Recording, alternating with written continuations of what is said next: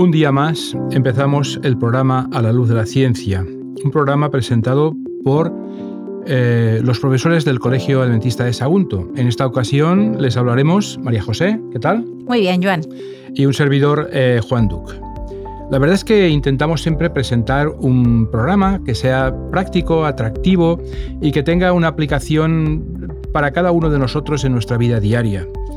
Eh, es verdad que ya hemos hablado en alguna ocasión sobre el cambio climático, pero un artículo reciente nos ha hecho plantearnos el volver a abordarlo con una perspectiva diferente. Porque fijaros bien cuál es el título. El aumento de la temperatura provocará un aumento de la mortalidad eh, del ser humano en diferentes lugares. ¿Os parece un tema de gran preocupación? Es verdad que destruir la naturaleza ya es un gran problema, eh, los animales, el entorno en el cual estamos viviendo, pero las propias criaturas, digamos el ser humano, de alguna manera se ve afectado por esto, pues eso tiene una, gran importancia, una gran trascendencia y que deberíamos de mentalizarnos y tomar conciencia de ello. Es verdad que eh, la sociedad en la que estamos viviendo va, va en esa línea. Eh, por ejemplo, eh, el Acuerdo de París, muchos países eh, del mundo eh, se han comprometido a rebajar los gases de efecto invernadero para impedir justamente que el planeta no supere un calentamiento de 2 grados. Hay que tomar medidas para que realmente sea así. Y las consecuencias del aumento de un grado, grado y medio o dos pueden ser muy distintas y pueden ser muy diferentes. La perspectiva de que el número de vidas se pueden salvar si somos capaces de acotar eh, el calentamiento del planeta que estamos viviendo, realmente es algo que es muy importante. Dicho de otra manera, ¿cuántas muertes causadas por el calor se podrían evitar si se disminuiría eh, el calentamiento eh, global de la Tierra? Pero antes de seguir, yo quisiera preguntarte, María José, ¿qué es eso del Acuerdo de París? ¿En qué consiste eso? Sí, Joan, porque como estás diciendo, el, artículo y, el programa que estamos hoy un poquito pues dando aquí a nuestros oyentes eh, enfoca, como tú has dicho, a la importancia no solo de, cómo va a cambiar nuestro planeta, sino cómo nos va a afectar a los seres humanos. Y es que esto es tan importante, pues que hay acuerdos y estos acuerdos pues se juntaron en París y tras cuatro años de, de negociaciones, el 12 de diciembre del 2015 se adoptó este Acuerdo de París, donde estas negociaciones se llevaron a cabo en el contexto de un grupo de trabajo, en la plataforma Durban, que fue establecida en el 2011 en Sudáfrica. Este grupo de trabajo se creó con el mandato de adoptar un acuerdo global del cambio climático, de carácter jurídicamente vinculante, por el que todos los países se comprometieran a participar en las reducciones globales de gases de efecto invernadero. El acuerdo eh, supone un hito histórico en la lucha contra el cambio climático, ya que, pues, adoptado por muchos países de la Convención del Marco de las Naciones Unidas sobre el Cambio Climático, el Acuerdo de París abre una nueva fase en la negociación, negociación internacional en materia de cambio climático, que así permitirá desarrollar los elementos para su aplicación completa y efectiva. O sea que eh, eh, el Acuerdo de París eh, tiene que ver, en primer lugar, se llama de París porque allí se, es donde se realizó, pero había una, disposición de muchos países para hacer un estudio para poder disminuir los efectos del calentamiento global. Claro, cuando hay a veces pues un problema que es a nivel de todo el planeta Tierra, no es un país el que el único que tiene que que, tomar acuerdos, ¿no? Se reúnen varios, como tú has dicho, muchos países, ojalá pudieran ser todos, pero bueno, los más representativos y los que se comprometen. Muy bien. ¿Y cuál, cuál crees tú que era el objetivo, Joan? ¿Cuál es el objetivo? ¿Tú lo sabes? Bueno, el Acuerdo de, de, París tiene como objetivo evitar que el incremento de la temperatura media del planeta supere los 2 grados centígrados respecto a niveles preindustriales y además promover esfuerzos adicionales que hagan posible que el calentamiento global no supere el grado y medio. Parece poco, dos grados, ¿eh? pero eso supone muchísimo. Como estabas comentando antes, el que aumente dos grados puede ser una catástrofe, como iremos viendo a lo largo del programa. Un uno y medio también puede ser. ¿Cómo se garantiza este acuerdo en París? Bueno, eh, el Acuerdo de París incluye un ciclo de revisión o sistema de ambición que establece que cada cinco años es necesario hacer un balance del estado de la implementación del acuerdo, incluyendo el, el, progreso respecto al objetivo de los dos grados. Es decir, se hace una revisión de cómo van las aplicaciones de los acuerdos que se han adoptado. El vínculo que se ha logrado entre el análisis del estado de situación y la presentación de las sucesivas rondas de compromisos permite que el Acuerdo de París sea lo suficientemente dinámico como para ser duradero en el tiempo y garantizar un aumento de la, ambición progresivo. ¿Vale? ¿Y esto se puede garantizar?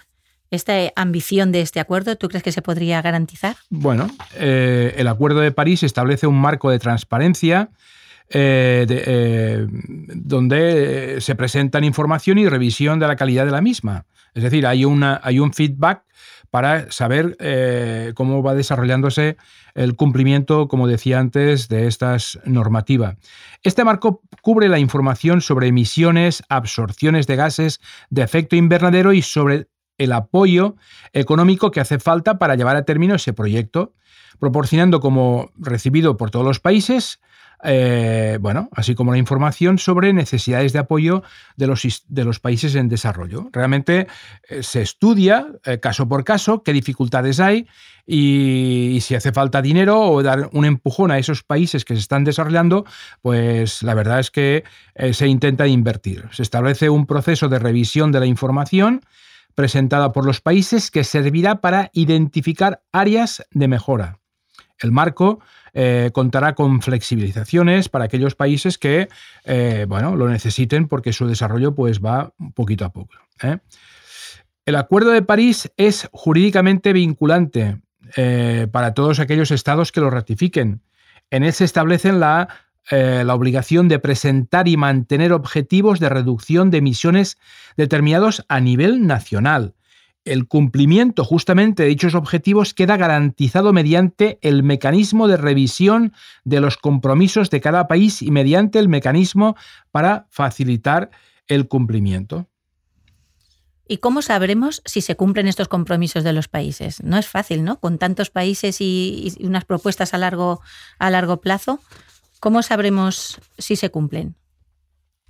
Bueno, eh, tal como te acabo de explicar, es decir, sabemos que se cumplen los compromisos porque hay una supervisión y hay un seguimiento por parte de una comisión que estudia los planes que se han aprobado. ¿Sabes por qué te lo decía, Joan? Porque hace poco eh, eh, hemos visto en, un artículo que parece ser que estos objetivos están cada vez más lejos de cumplirse. Un informe del Programa del Medio Ambiente de la ONU advierte que no se están cumpliendo los compromisos de la reducción de los gases, de esta emisión de gases. El informe que ahora se presenta se lleva a cabo cada año para evaluar la llamada brecha de emisiones, es decir, la disparidad entre los niveles de emisiones previstos en 2030 y los niveles requeridos para cumplir con los objetivos de no aumentar la temperatura global más allá de 2 grados o grado y medio, como comentabas, respecto a la temperatura media anterior a la industrialización. Por tanto, este informe oficial es una revisión constante de los esfuerzos llevados a cabo por cada país en el marco del Acuerdo de París sobre Cambio Climático. El nuevo estudio muestra que en el año 2017 las emisiones de gases de efecto invernadero volvieron a aumentar después de tres años de estabilidad y destaca la necesidad de que comiencen a disminuir antes del 2030 para garantizar el cumplimiento del objetivo de los dos grados. Si continúan las tendencias actuales, el calentamiento global será de 3 grados Celsius para finales de siglo y a partir de entonces será aún mayor, advierte de forma rotunda la, ONU. Bueno, la verdad es que eh, si todos no nos ponemos de acuerdo y hacemos un esfuerzo a nivel, eh, digamos, de los gobiernos de los diferentes países y también de los individuos que formamos parte de los países, eh, la catástrofe que se pueda producir es, es muy grande. En este momento, solo 57 países están en el camino de iniciar una tendencia a la baja antes del 2030, únicamente 57.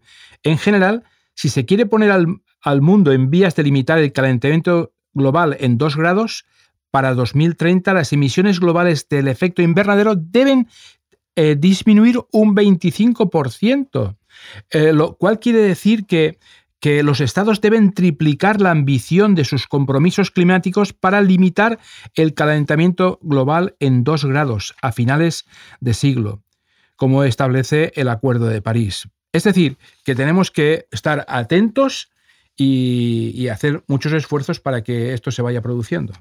La verdad es que parece un tema que llevamos tantos años con él que ahora parece, bueno, nos reunimos y mm, intentamos que vaya menos, pero hemos ido desarrollándonos y no es fácil. No es fácil ahora intentar disminuir esta, esta temperatura con el ritmo de vida que hemos llegado a coger. Si bien los autores resaltan que todavía existe la posibilidad de cerrar la brecha de emisiones y mantener el calentamiento global por debajo de los 2 grados Celsius. La evaluación emite una advertencia clara el tipo de acción drástica y a gran escala que necesitamos con urgencia aún está por verse. Si volvemos al estudio eh, inicial que hablábamos, que por cierto es un artículo que escribió Kendra Pierre-Louis eh, en el New York Times, eh, se hizo un estudio muy interesante para comprobar si el Acuerdo de París qué repercusiones podía tener injusto, eh, se cogieron unas cuantas ciudades eh, de Estados Unidos, Detroit, Los Ángeles, Nueva York, esas tenían una, digamos, una información, se disponía de una información más fiable sobre el clima y la salud.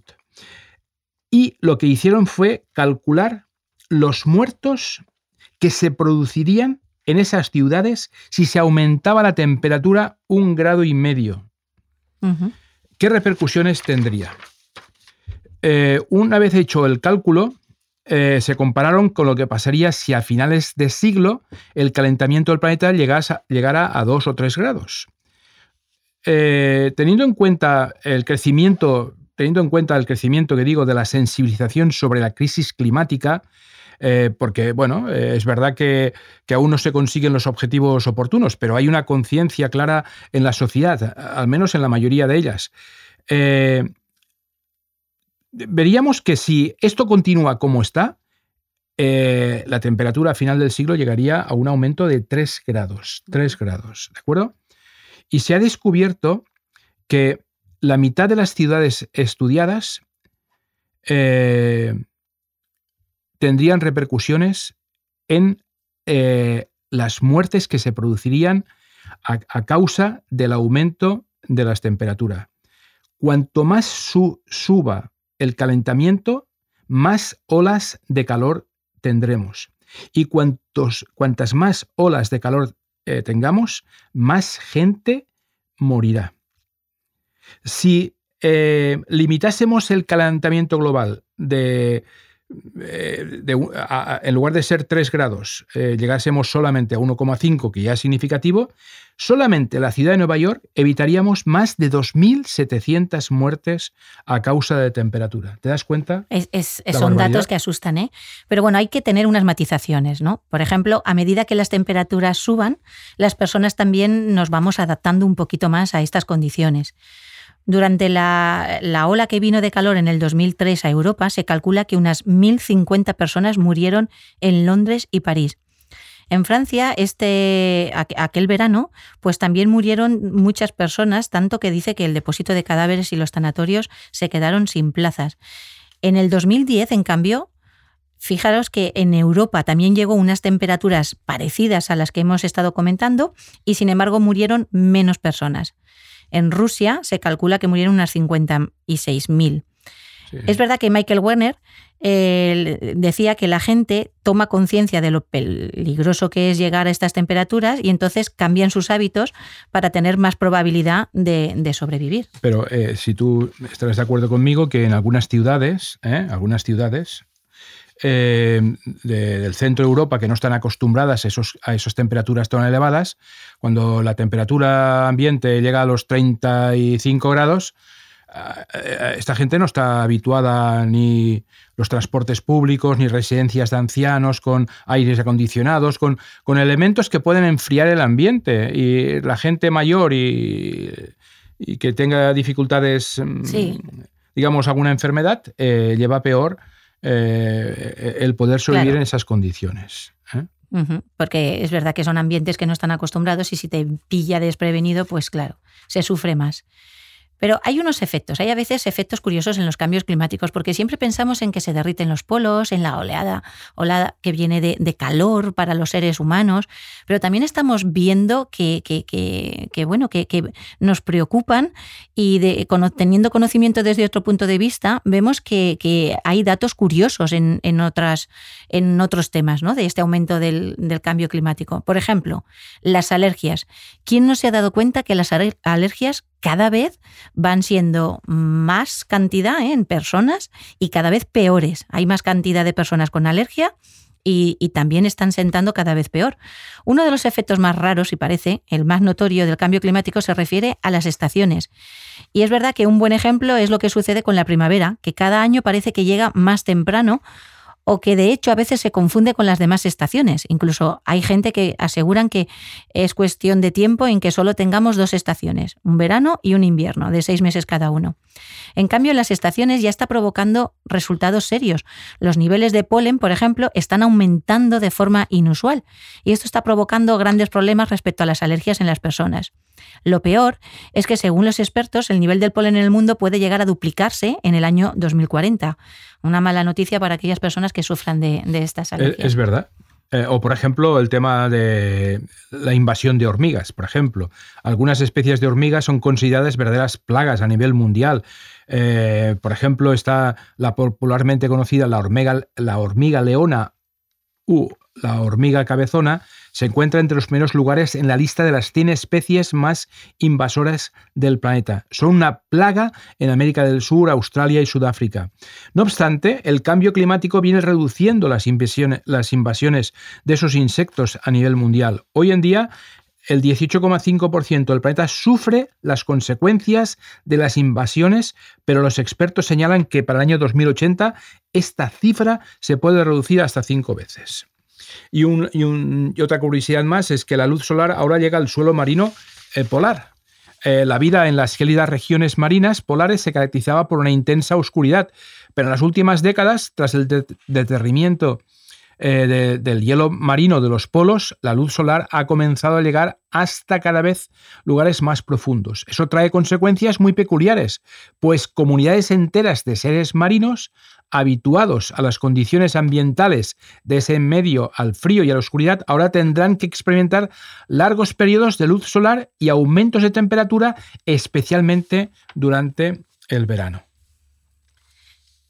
Es verdad que, bueno, eh, como has comentado antes, podemos ir adaptándonos y en nuestros medios, en los medios más civilizados, más avanzados, podemos eh, disponer de aparatos para refrescarnos y estar en lugares que pueden poco a poco protegernos de ese, aumento de la temperatura, ¿no? Y, hablamos, por ejemplo, de los aires acondicionados, que es la clave y un medio fundamental para adaptarnos a este medio. Es verdad que en ciudades, por ejemplo, como Seattle, pues se prevé que el crecimiento de la mortandad causada por el calor, solamente un tercio de los habitantes tienen aparatos de aire acondicionado.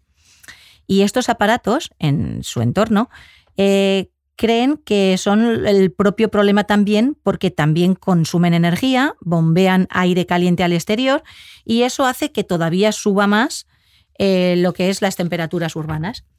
Y la triste realidad es que a menudo la falta de un aumento de calor tan catastrófico para las ciudades pues eh, no se tomen medidas con antelación, como por ejemplo pues la creación de espacios públicos con aire acondicionado que ayudan a los vecinos a superar esta situación.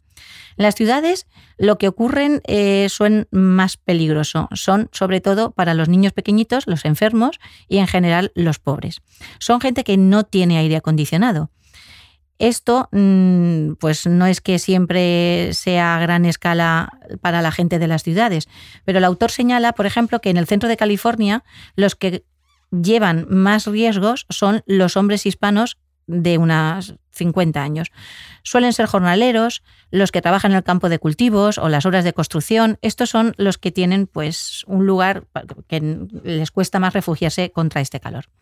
La verdad que eh, el tema que hemos presentado es un tema que tiene puede tener una gran repercusión en el entorno en que estamos viviendo y necesitamos tomar conciencia.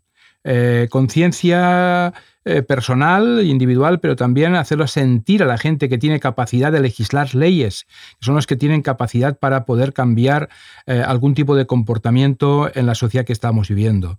Realmente el cambio climático puede tener unas repercusiones grandes y lo lamentable de todas esas cosas que siempre sufren la gente que tiene menos, menos medios, que, están, que tienen dificultades para poder sobrevivir, o los niños, o los ancianos, la gente que tiene más menos posibilidades para afrontar esos cambios.